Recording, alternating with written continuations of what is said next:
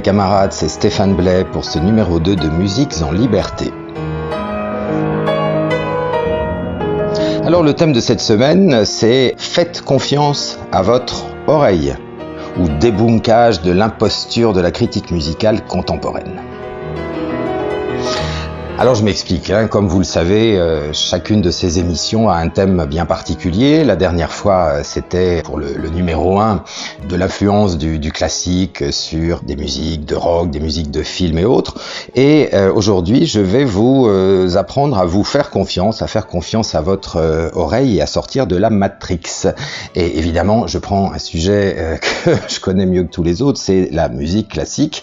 Et je vais essayer de vous montrer qu'en fait, vous pouvez très bien et très facilement reconnaître quelles sont les meilleures interprétations par vous-même, euh, simplement en comparant sans avoir besoin de lire euh, euh, Le Point, l'Express, Libération, le Nouvel Obs ou Le Monde ou ce genre de conneries, puisque bien évidemment la critique musicale contemporaine est totalement inféodée comme le reste au système qu'on connaît déjà, à savoir que bien sûr les, les, journalistes ne sont absolument pas indépendants, ils sont tous financés par des grandes entreprises qui ont toujours intérêt à mettre tel ou tel en avant. Enfin, c'est comme le reste, c'est pourri.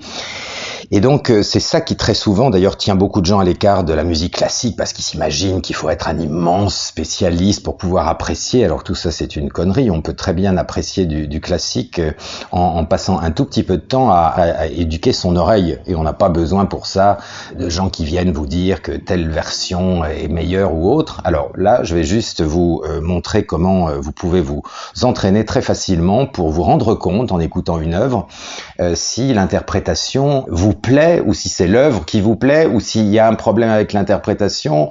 Enfin, je vais vous montrer comment vous pouvez savoir où vous nagez. C'est très facile en fait et on n'a pas besoin d'être influencé par des journaleux pour euh, se faire une idée. C'est quand même assez évident à partir du moment où on passe cinq minutes à, s'y intéresser. Donc, je vais aujourd'hui m'y prendre de cette façon. Je vais, euh, j'ai choisi quelques œuvres classiques beaucoup au piano, quelques-unes à l'orchestre. Et il y a deux interprétations que je vais vous proposer. Alors à chaque fois, la première, dont vous n'entendrez qu'un extrait, mais vous allez voir que ce sera largement suffisant. Euh, la première version que je propose, bah, c'est la version euh, que proposent tous les grands magazines ou, ou par des artistes célèbres, adulés, euh, qui ont eu des diapasons d'or, des grands prix du disque, etc. Enfin que la presse met en avant.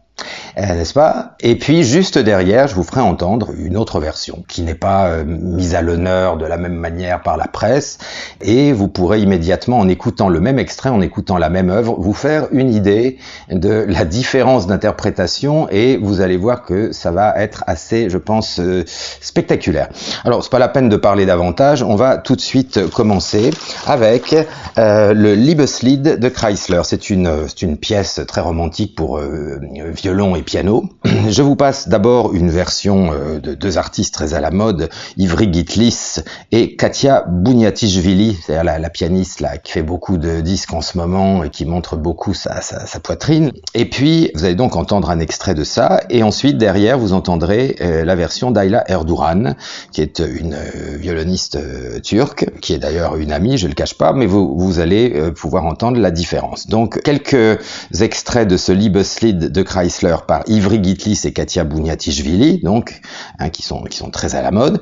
Et puis, on enchaîne directement avec la version d'Ayla Erdogan, et ensuite, vous me direz ce que vous en pensez. On commence tout de suite.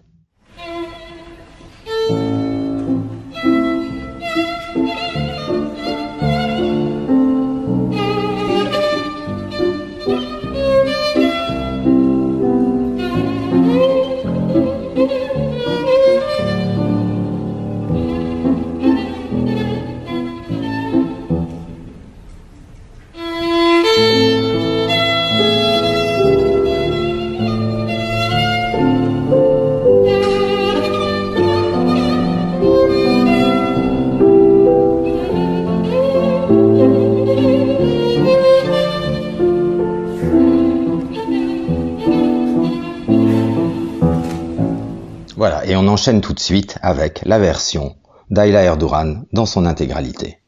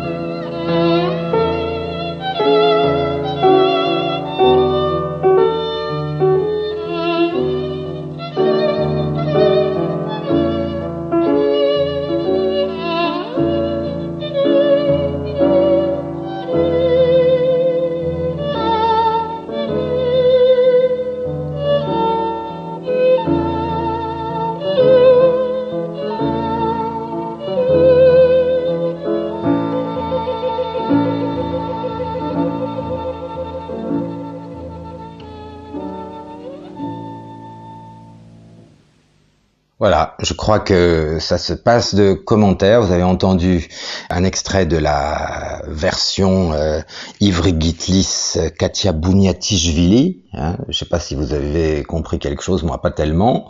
Et puis vous venez d'entendre une version absolument sublime que peu de gens connaissent, donc version de cette violoniste Ayla Erdogan. Voilà un bon exemple de ce qui peut se, passer dans le classique parfois, c'est-à-dire vous avez des gens qui euh, sont ultra euh, médiatisés tout d'un coup on sait pas pourquoi, mais ça, se passe et ça n'a pas forcément à voir avec la qualité de euh, leur production. En tout cas, là, on en a une bonne preuve. Alors, on va continuer puisque le but c'est ça, c'est de vous montrer à quel point euh, une même musique peut être bien ou mal interprétée et à quel point vous-même, même si vous n'avez pas de, de, ce qu'on appelle de culture classique, vous pouvez vous en rendre compte. Il suffit d'avoir la curiosité parfois de d'écouter une œuvre euh, en, j'allais dire, en zappant d'une version à l'autre et vous verrez tout de suite euh, les versions qui vous touchent, celles qui ont une sensibilité, une musicalité, une technique correcte, et puis celles où vous sentirez tout de suite qu'il y a quelque chose qui, qui cloche. C'est très facile à faire en fait, et pour faire oublier que c'était très facile à faire, eh bien tous les manipulateurs des, médias et, propriétaires de ces médias qui se servent souvent des artistes comme des, pions, bien évidemment, eh bien font en sorte de, donner leurs ordres, et puis vous avez des choses qui sortent comme ça, et tout d'un coup, euh, tout, le milieu classique se met à, suivre une chose et pas une autre, et tout ça est totalement artificiel. Voilà, donc chacun peut se faire sa propre culture classique par soi-même. Alors, euh, cette fois, un deuxième exemple, là j'ai pas pu euh, m'en empêcher, nous allons entendre maintenant la valse brillante de Chopin, c'est-à-dire c'est une des œuvres les plus célèbres de Chopin, vous l'avez tous sans doute entendu. Eh bien, euh, je vais vous faire entendre d'abord euh, un extrait de la version de Claudio Arao, qui a reçu absolument tous les prix possibles et imaginables euh, dans Diapason. Enfin, c'est vrai qu'il y a tout de même là-bas, euh, bon, c'est quand même plus considéré comme un magazine de gauche et avec beaucoup, on va dire, de personnes proches des milieux LGBT ou en tout cas, euh, voilà, voilà, c'est assez assez politisé. Donc, Claudio Arao qui nous joue un extrait de cette valse. Et puis ensuite, je vous ferai écouter ma version à moi. Et puis euh, vous me direz également ce que vous en pensez, en sachant qu'il s'agit bien de la même œuvre et, euh, et en fait des mêmes notes. Hein. Mais vous allez voir jusqu'où les différences d'interprétation, de technique et de beaucoup d'autres choses peuvent aller. Alors on écoute un extrait de cette valse brillante par Claudio Arao et on enchaîne avec la mienne.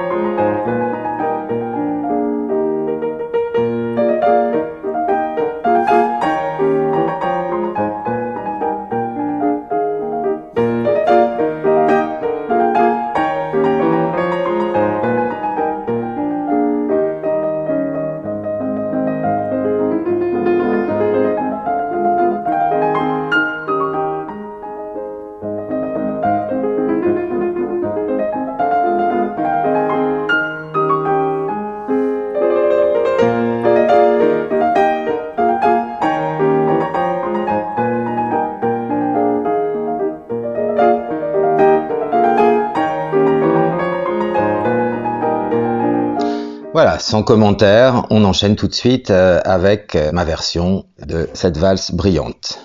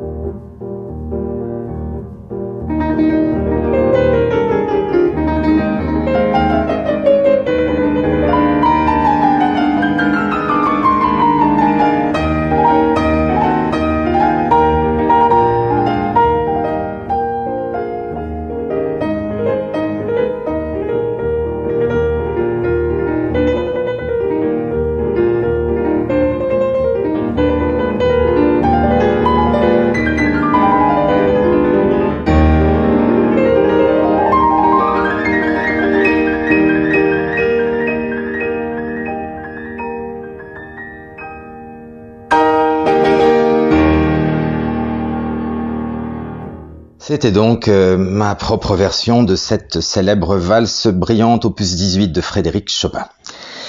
Alors on va enchaîner avec euh, un concerto cette fois, l'un des plus célèbres concertos de, l'histoire du classique, peut-être même le plus célèbre, le premier concerto de Tchaïkovski.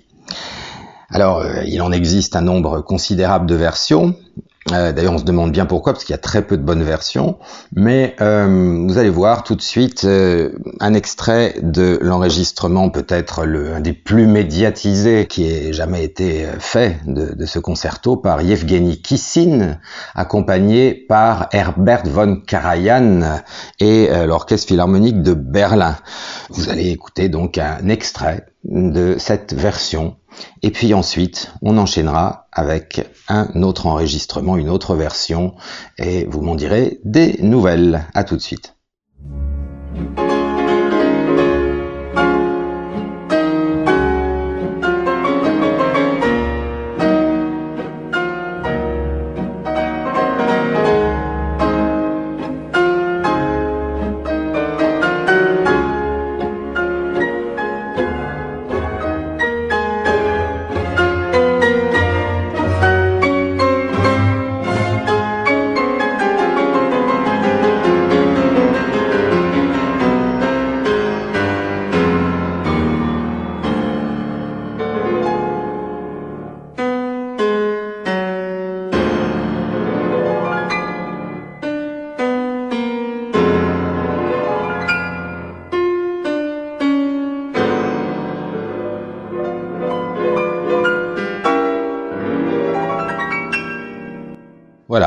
Je sais pas si vous connaissez ce concerto. En tout cas, personnellement, je veux dire, j'ai du mal à reconnaître tant c'est ennuyeux, peu romantique, peu russe.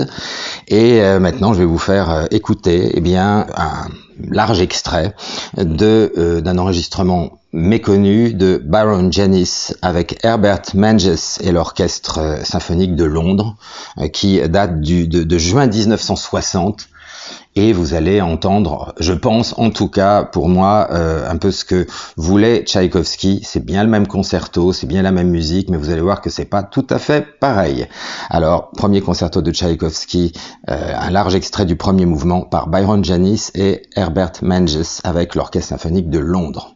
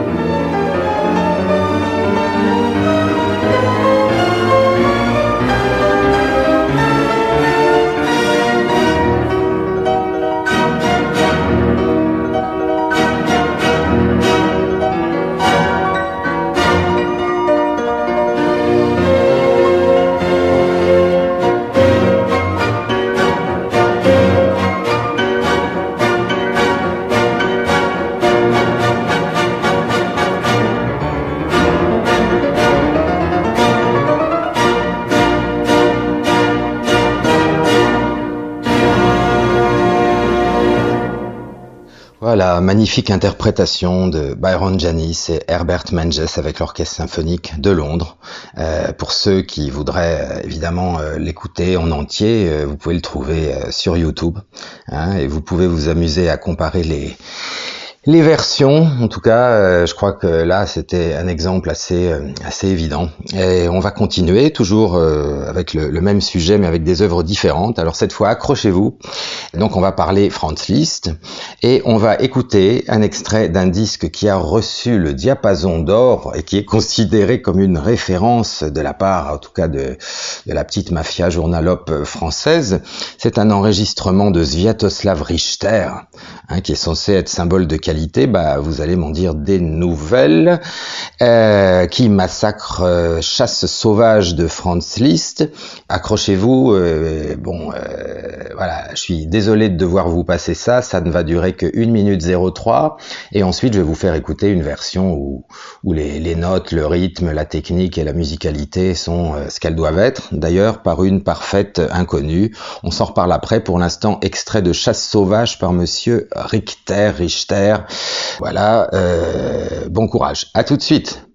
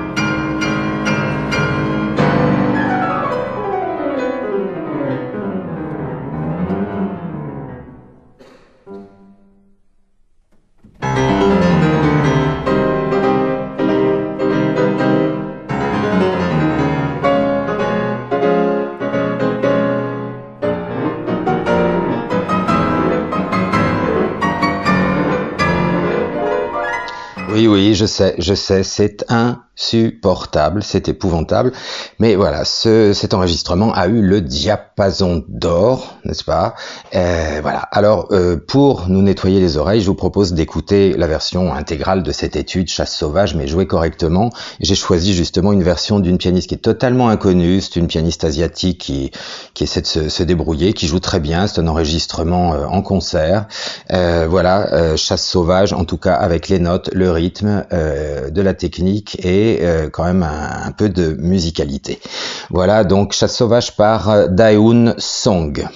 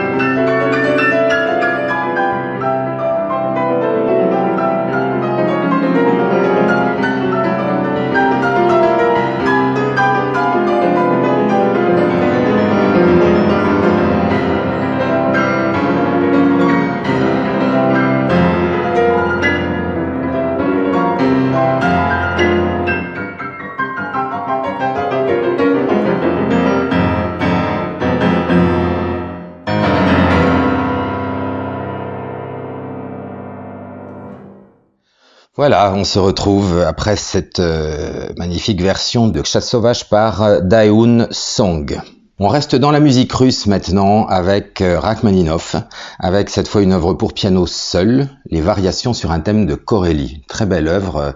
Et euh, je vais vous faire d'abord écouter un extrait d'un disque qui a été ultra médiatisé lors de sa sortie, je crois que c'était il y a deux ou trois ans, euh, par Danil Trifonov, qui est un, un, pianiste de la nouvelle génération les plus à la mode, qui enregistre pour la Deutsche Grammophon, très prestigieuse marque, et qui tourne partout en ce moment. Je vous fais écouter donc un extrait de, ces variations Corelli de Rachmaninoff par lui, et puis on enchaîne avec une autre version que je vais vous présenter tout de suite après, et vous pourrez évidemment voir qui joue le mieux. C'est pas très difficile. À tout de suite.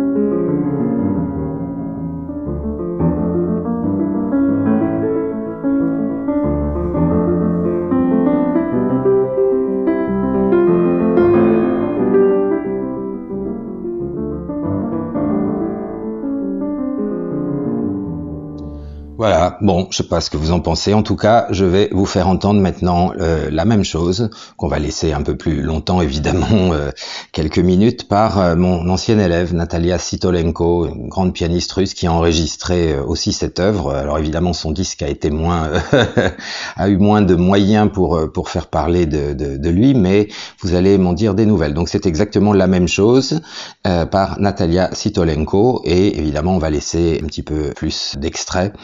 Euh, voilà, à tout de suite.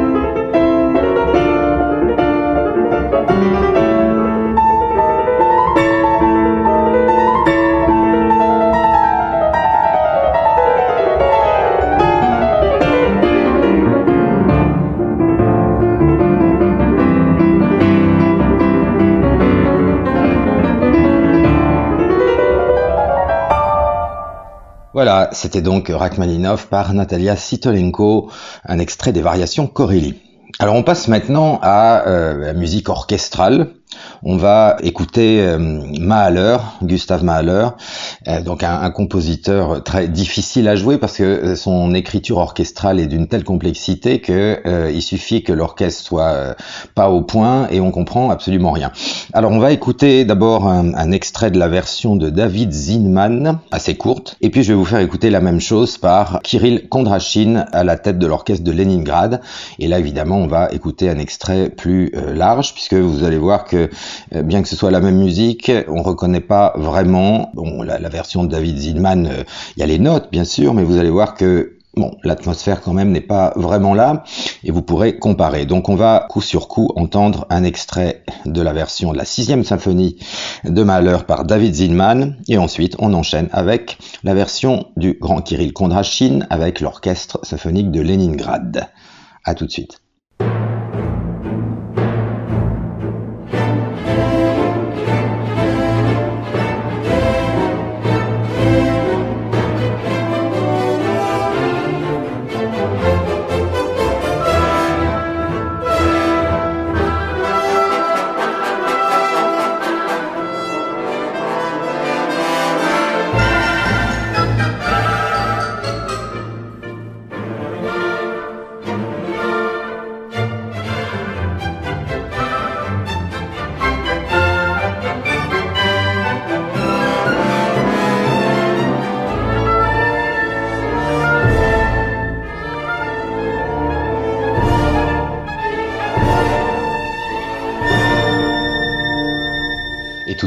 La même chose par Kirill Kondrashin et l'orchestre de Leningrad.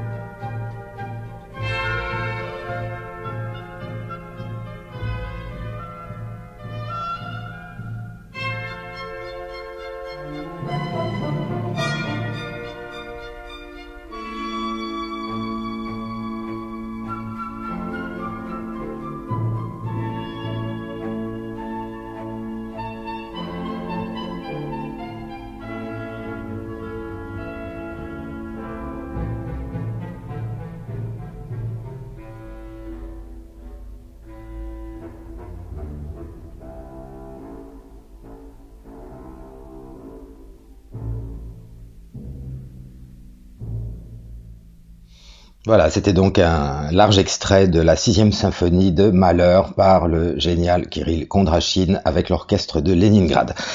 On repasse à la musique russe avec Balakirev, Islamé, Islamé qui est une œuvre ultra virtuose pour, pour piano.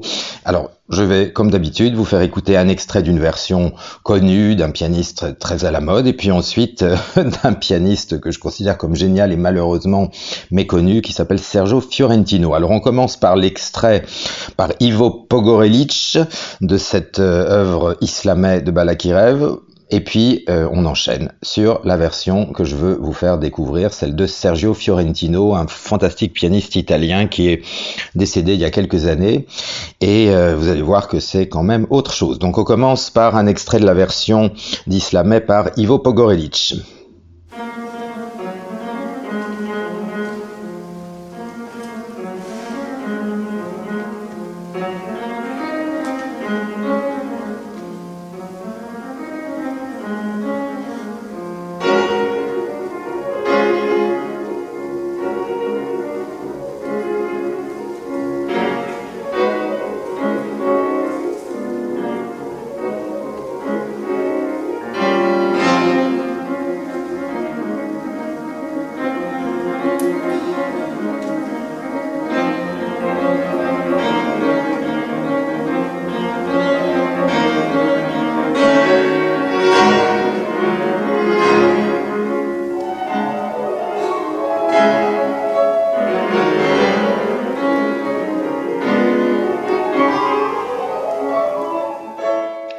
Enchaîne immédiatement avec la version intégrale de Sergio Fiorentino.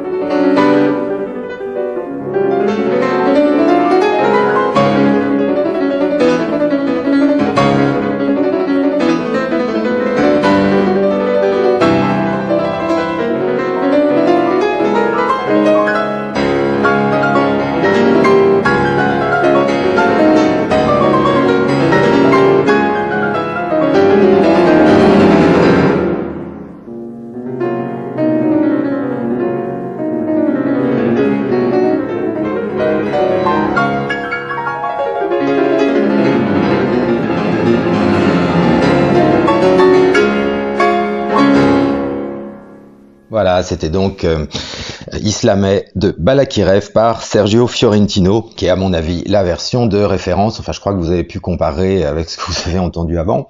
Et voilà, une version qui est malheureusement très peu connue et euh, pourtant qui mériterait euh, d'être une des seules à être écoutée musicalement parlant. Mais voilà, il n'était pas dans les bons papiers, peut-être de certains, on va dire, critiques musicaux ou, ou autres qui font la pluie et le beau temps dans le milieu classique qui ne vaut pas mieux que le reste. Alors, on va enchaîner maintenant sur Franz Liszt. Alors, pareil, on tient un, exemple, je pense, intéressant. Mephistowals de Franz Liszt. Mephistowals numéro 1, qui est une œuvre euh, célèbre hein, pour, les, pour les pianistes, une œuvre de, de Liszt d'après le Faust de, de Leno et aussi celui de Goethe, mais surtout le Faust de Leno. Et euh, je vais vous faire écouter donc d'abord un extrait de cette œuvre par Claudio Arao, hein, que tous les amateurs de piano connaissent, puisqu'il a été un des pianistes les plus médiatisés du XXe siècle, toujours soutenu par son ami André Tubeuf, qui a accordé des diapasons d'or à tous ses enregistrements. On, a déjà entendu tout à l'heure dans une valse de Chopin. Alors je vous propose d'entendre euh, cet extrait de Mephisto Valse par Claudio Arao, euh, un disque qui avait obtenu le diapason d'or à sa sortie. Je vais vous laisser juger par vous-même. Et puis ensuite, je vous ferai entendre un extrait de, ma version euh, de 1988, je crois, pour euh, Philips. Voilà, donc on commence avec Mephistoval, c'est un extrait par Claudio Arao, et on enchaîne avec ma version de 1989. Bonne écoute, à tout de suite.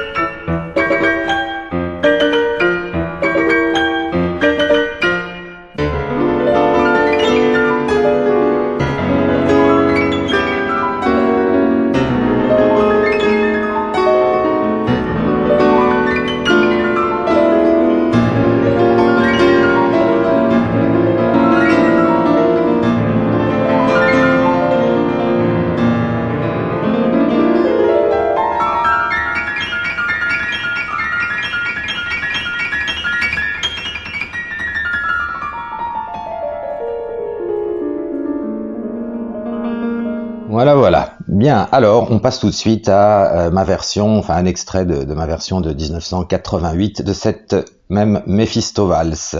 À tout de suite.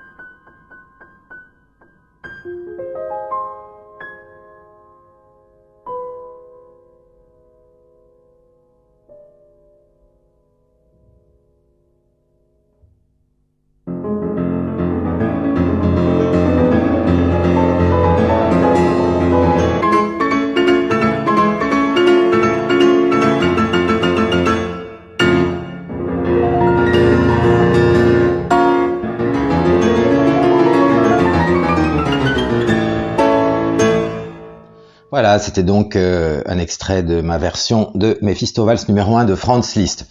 Alors, voilà, on arrive euh, à la fin de cette, euh, de cette émission. J'espère que ça vous aura plu. J'ai essayé de ne pas euh, trop parler pour simplement vous laisser écouter les choses et, vous rendre compte qu'en fait, il est beaucoup plus facile qu'on ne croit de, savoir si une interprétation est, correcte ou pas, ou est bonne ou mauvaise, que finalement il y a une espèce de, enfin une fantastique arnaque derrière tout ça. On a des, des journalistes, des gens qui vont vous, vous dire des choses qui vont vous influencer comme dans le reste, alors que finalement, quand on veut écouter un peu de Chopin, un peu de Malheur ou autre chose, c'est pas très très difficile. Il suffit de, en plus il y a YouTube aujourd'hui, il suffit de, de, de comparer, d'aller sur trois, quatre versions, et vous allez voir que tout de suite vous allez dire mais celle-là euh, c'est mieux, c'est plus plus technique, c'est plus musical. Enfin c'est simple, je veux dire, c'est pas pas du tout difficile. Et donc, euh, ce que je vous conseille, c'est euh, dès lors que vous voulez écouter, euh, je sais pas, moi, une sonate de Beethoven ou du Tchaïkovski ou n'importe quoi, eh bien, essayez d'écouter quelques minutes, quelques secondes de, plusieurs interprétations différentes, et vous allez voir que tout de suite, vous allez davantage accrocher à à, une, qui sera pas forcément celle évidemment qu'on vous aura dit d'écouter. De, et je pense que c'est comme ça qu'il faut agir si on ne veut pas être aussi l'objet de toutes les, les manipulations qui sont encore une fois, je le répète, les mêmes dans le classique qu'ailleurs. C'est un milieu qui vaut pas mieux que la variétoche ou le cinéma ou autre c'est toujours pareil. Donc, euh, c'est un moyen de se faire une oreille par soi-même, parce que le, risque, c'est qu'effectivement, en écoutant au hasard une version ou en écoutant une version qu'on vous aura dit d'écouter dans les magazines ou dans, je sais pas, dans Télérama ou ce genre de choses, bah, euh, si c'est pas une bonne version, vous allez peut-être euh, être amené à croire que vous n'aimez pas l'œuvre parce que ça va pas vous toucher. En fait, c'est peut-être l'interprétation simplement qui n'est pas bonne. Donc, euh, pour vous faire une idée, allez toujours voir un petit peu à gauche, à droite. C'est très pratique, au moins avec YouTube. Vous écoutez euh, un petit bout de, plusieurs interprétations différentes et vous allez tout de suite vous rendre compte qu'il y en aura une qui va vous toucher davantage, vous intéresser davantage et c'est comme ça qu'il faut faire, le reste c'est de la blague. Voilà, euh, je suis heureux de vous avoir présenté cette deuxième émission de musique en liberté. Euh, on me dit aussi de, effectivement de rappeler que chez Contre-Culture il y a un, livre qui vient de, paraître sur... Euh, enfin de, de, de, Wagner, une réédition de, judaïsme en musique, anche. Effectivement je, vous conseille. Ce sont des écrits quand même euh, extrêmement intéressants. Et puis pour ceux que ça intéresse, il y a mon album qui euh, vient de sortir il n'y a pas longtemps, le, deuxième, hein, pas figure libre, ça c'était le premier. Mais le deuxième bled dans tous ses états, où vous, vous retrouverez euh, des œuvres de Gershwin, de Chopin, de Liszt, mes œuvres aussi, enfin un petit peu de tout, du Schubert. Euh, voilà, pour ceux que ça intéresse, c'est chez Contre-Culture. Je vous souhaite une bonne semaine, un bon mois euh, à tous, force et honneur, et on se retrouve bah, dans quelques semaines, dans quatre ou cinq semaines, pour la troisième émission qui sera sur évidemment un autre sujet mais toujours pour essayer de vous libérer, de libérer vos oreilles et euh, de vous donner en même temps un plaisir musical dans la liberté. Allez, salut à tous, camarades